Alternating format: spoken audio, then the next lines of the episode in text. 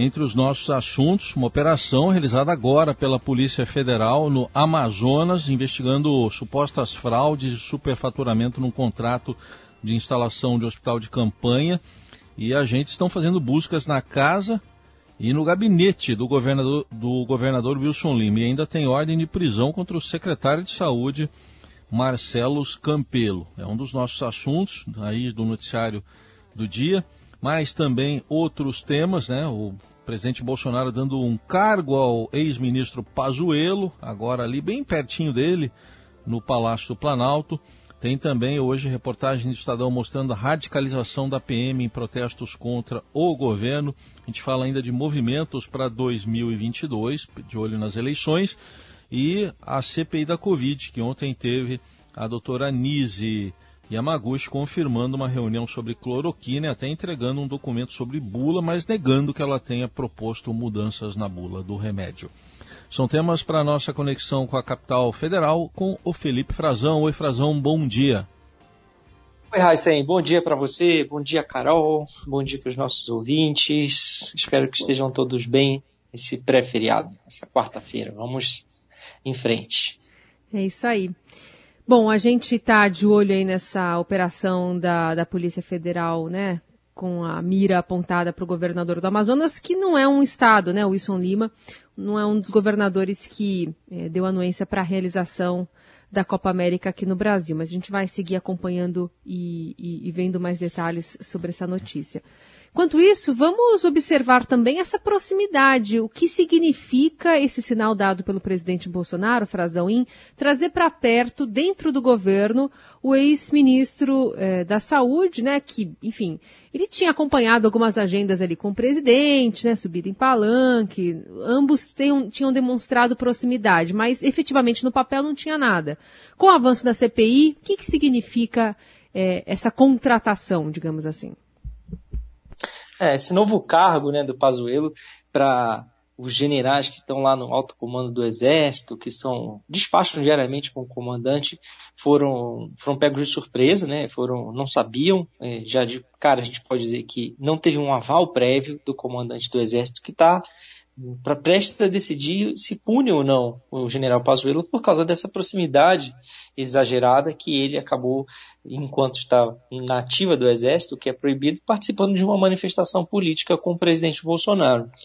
É, nesse contexto, Carol, o que eles estão interpretando aqui é mais uma manobra, mais uma forma de o presidente da República mostrar que ele não quer que o Pazuello seja punido.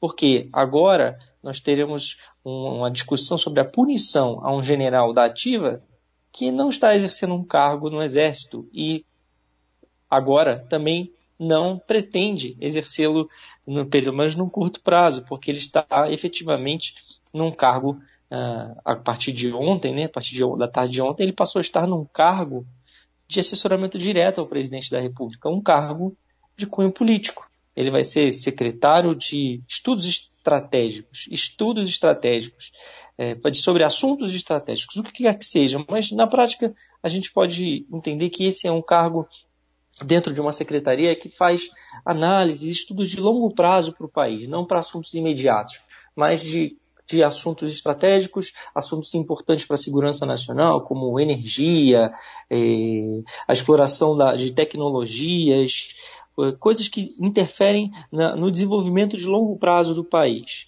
E apresenta esses estudos, esses assessoramentos, né, para o presidente da República direto. É um cargo burocrático, é um cargo que não tem uma relevância na estrutura da presidência, como outro cargo que ele tinha, né, de, de ministro, que era um cargo muito mais executivo e que a gente está vendo que não deu certo.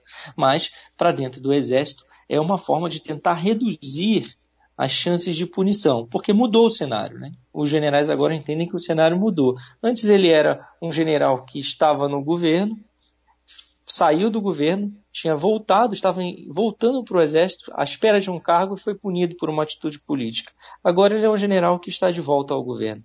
Eu conversei com um general que é da ativa, por isso ele não pode falar é, em anônimo, publicamente, né, Carol Reis? Eles só podem falar é, sob anonimato, se não tiverem autorização do comandante, senão podem ser punidos, como o Pazuello está correndo agora o risco de ser punido. E ele disse que, na verdade, eles estão entendendo que é a volta de quem não foi, ou de quem não veio de volta para o Exército, né? Volta para o Palácio do, do Planalto do, do ex-ministro Pazuello. Bom, a gente continua acompanhando tudo isso, esse novo cargo de Pazuello, que vai voltar, inclusive, a CPI da Covid. Mas hoje também, oh, Frazão, numa outra área, né, que é próxima ali, tem uma reportagem do Estadão falando da radicalização da PM em protestos contra o governo. A gente teve um caso lá do Recife, mas teve um também em Goiás de um policial que prendeu lá um, um dirigente até do PT porque estava com uma faixa contra o presidente Bolsonaro alegou lei da segurança nacional, mas não foi nem considerado isso pela Polícia Federal que encerrou o caso. Exatamente, assim, é assim, são vários casos é, isolados, né, supostamente isolados, o que os especialistas chamam de atitude, geralmente os, os especialistas dizem que é um lobo solitário dentro da corporação, uh, os comandantes também. Os, a gente vê os governadores sempre dizendo que a transgressão policial é um caso isolado, mas é que são muitos casos isolados, né, que vão se acumulando ao longo do tempo. E eles passam a não ser tão isolados assim, né? É uma quantidade muito grande. E, e sim, é, há esse risco de radicalização. Você fica imaginando para um policial que tem estudos como do Fórum Brasileiro de Segurança Pública, que fez um estudo analisando uma manifestação de policiais é, nas redes sociais, a participação deles ativa em discussões, em fóruns online, em grupos e comunidades na internet, de que há sim um nicho das polícias que tem um pensamento mais radical, que é contra, que é a favor do fechamento do Congresso Nacional, do Supremo Tribunal Federal, que aposta numa radicalização e que dessa forma pensa como grande parte dos apoiadores e o próprio presidente da República já se expressou no passado. Hoje ele diz que não, mas ele já, já teve várias manifestações nesse sentido, historicamente. Os filhos dele, volta e meia, é, acabam vindo a público falar isso novamente. É, então, assim, para um policial agir nessas condições contra alguém que está atacando algo que ele também defende, ou que está é, de alguma forma se opondo a isso publicamente. Teve um caso de uma pessoa que foi, é, ela tinha a Constituição na mão, tinha um, um livro da Constituição Federal e foi presa por uma policial em Minas Gerais porque é, supostamente aquilo era uma atitude ameaçadora no entendimento do policial. Quer dizer, é, são vários desvios que levam a gente a perguntar se o policial hoje tem treinamento no Brasil para saber lidar no momento, separar suas crenças da sua atuação profissional nas ruas. Porque no momento de escalada de, cri, de crise, né, de tensão é, social e política, e o momento de tensão do policial agindo na rua, ele está preparado para isso? As praças das polícias, principalmente, que têm uma formação muito mais simples do que os oficiais, quer dizer, é, isso não acontece só no Brasil, né, Raíssa? Se a gente lembrar daquela invasão no Capitólio, nos Estados Unidos, há uma suspeita de que houve ali também uma conivência é, das forças policiais.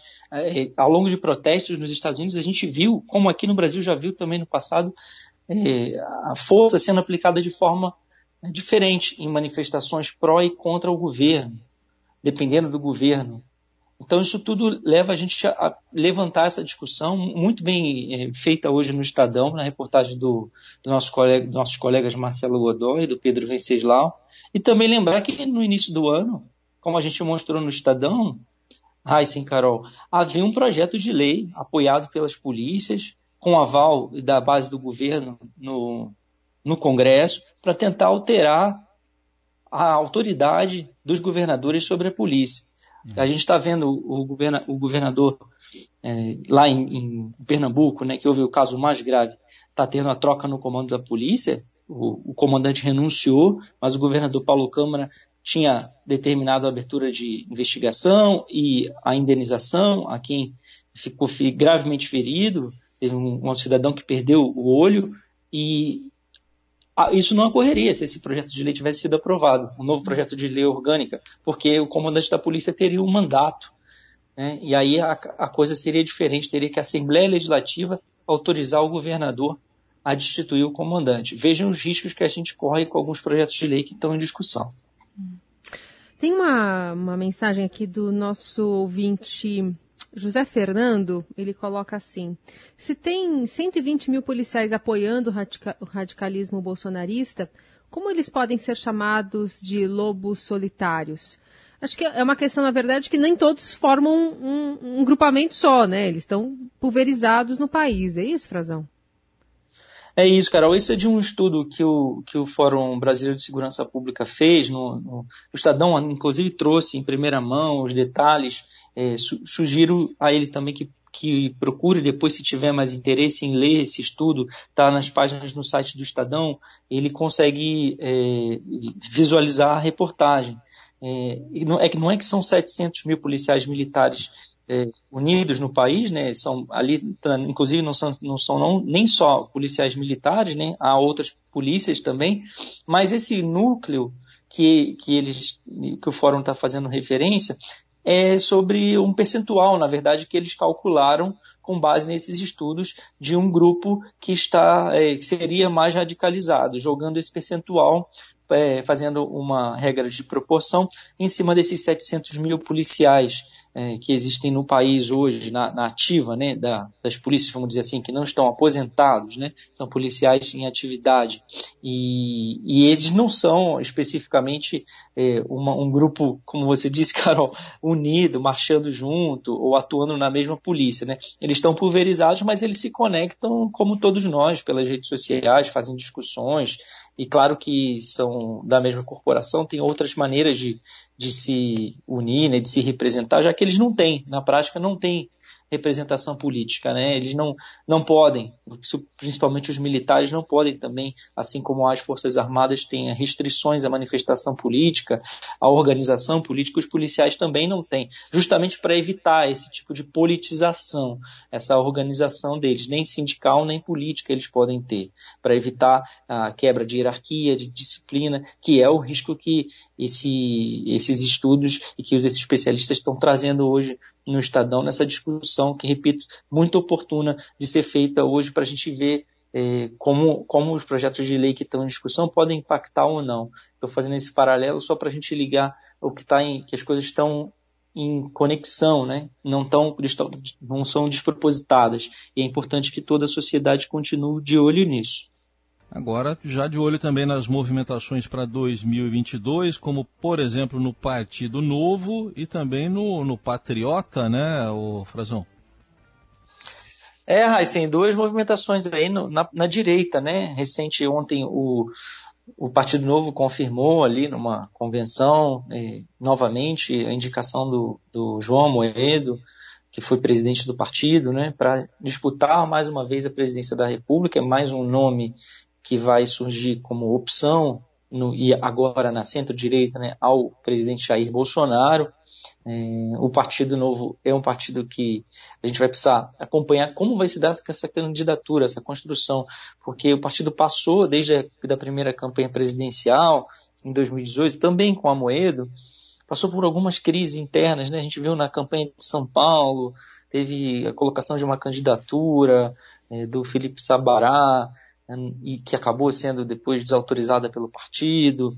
Ele saiu do partido, foi uma crise. Tem crise na bancada federal em Brasília, com discussões entre os deputados. Tem uma ala mais governista, outra mais independente. O partido como um todo apoia demais o governo, as votações das pautas do governo Bolsonaro, mas também em alguns momentos é um dos partidos que se dispõe a questionar é, a, a desmandos do governo, né, como a própria intervenção na Receita Federal, aquela investigação sobre o uso da, da Agência Brasileira de Inteligência, é, no caso do Flávio Bolsonaro, nas, das rachadinhas, o envolvimento deles na defesa do, do, do filho senador do presidente da República, é o Partido Novo que vai é, solicitar dados. Então, tem uma atuação ainda um que ela, ela é um bloco nas votações, mas tem parlamentares que pensam diferente. E tem parlamentares muito próximos ao, ao, ao presidente Jair Bolsonaro.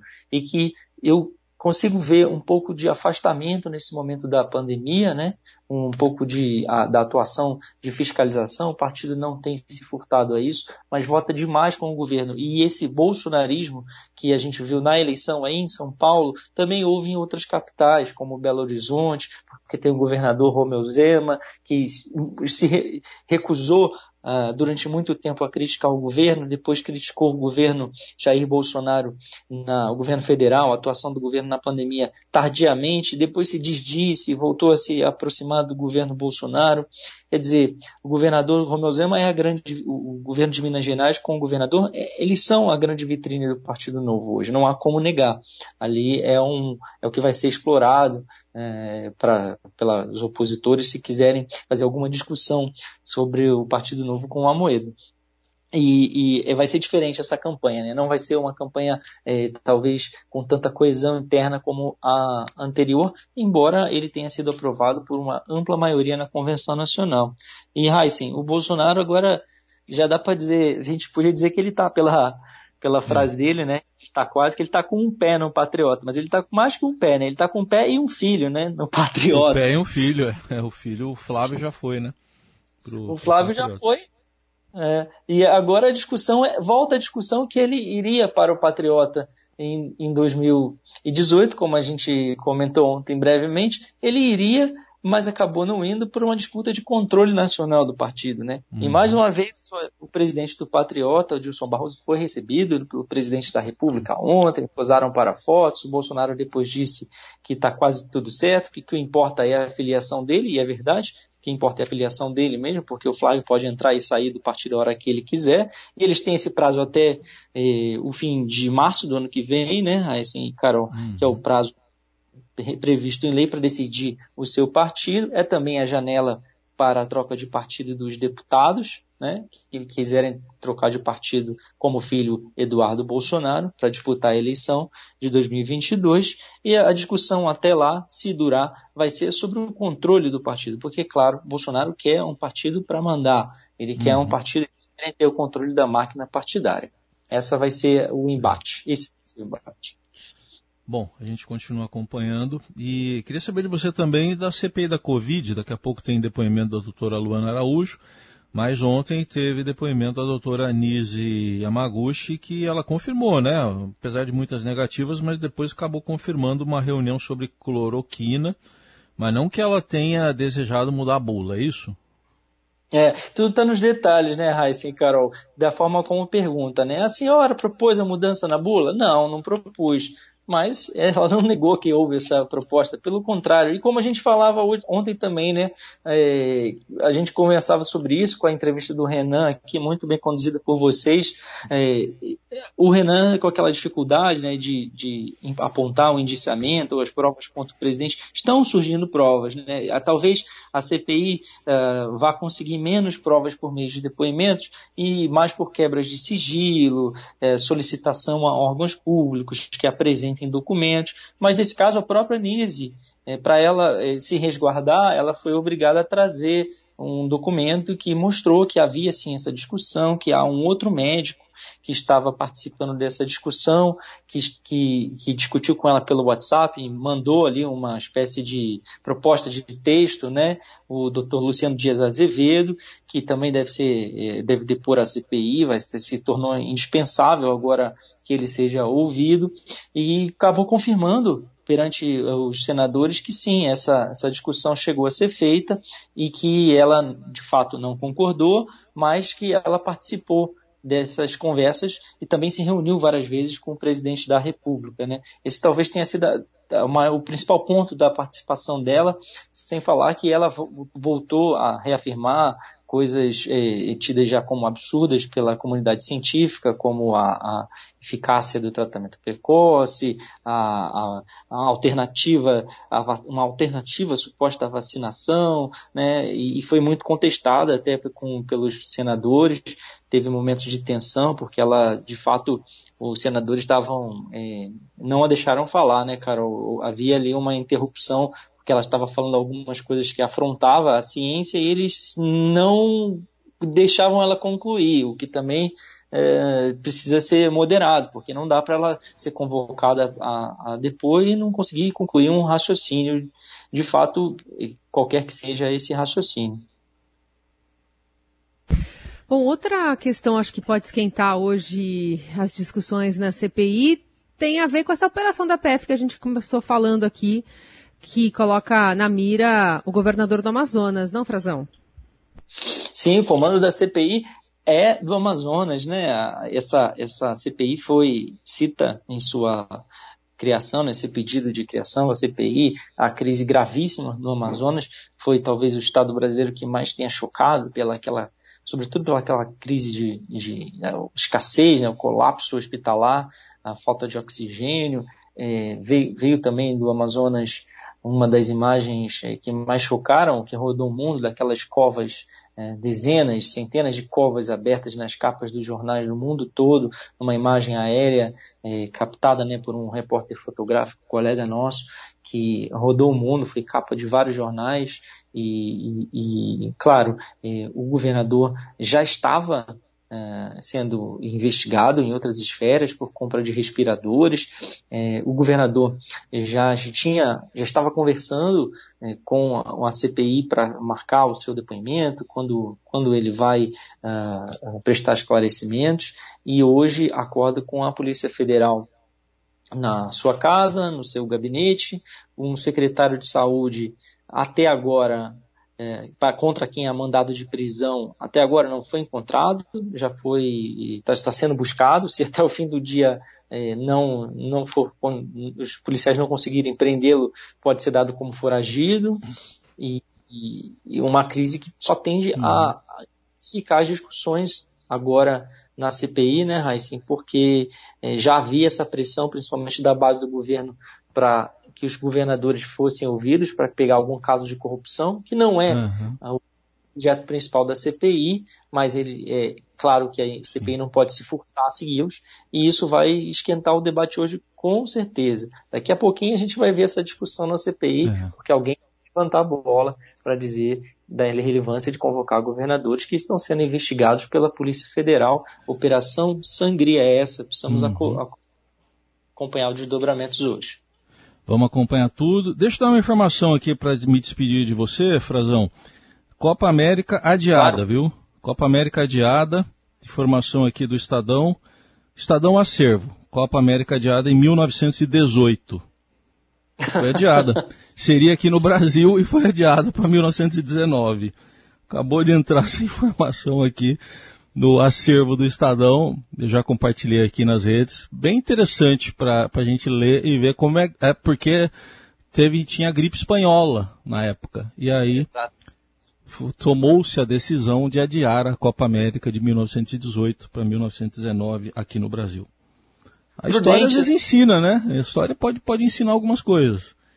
É prudente, né, Raíssa? Imprudente, o momento político, de se afrontar a população, né?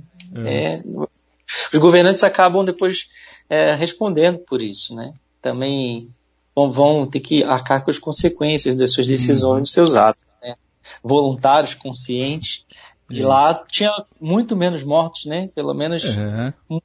menos, né? Não, não, chegava ali, talvez 10% do que a gente tem hoje, mais ou menos foi o que, o que aconteceu naquela época.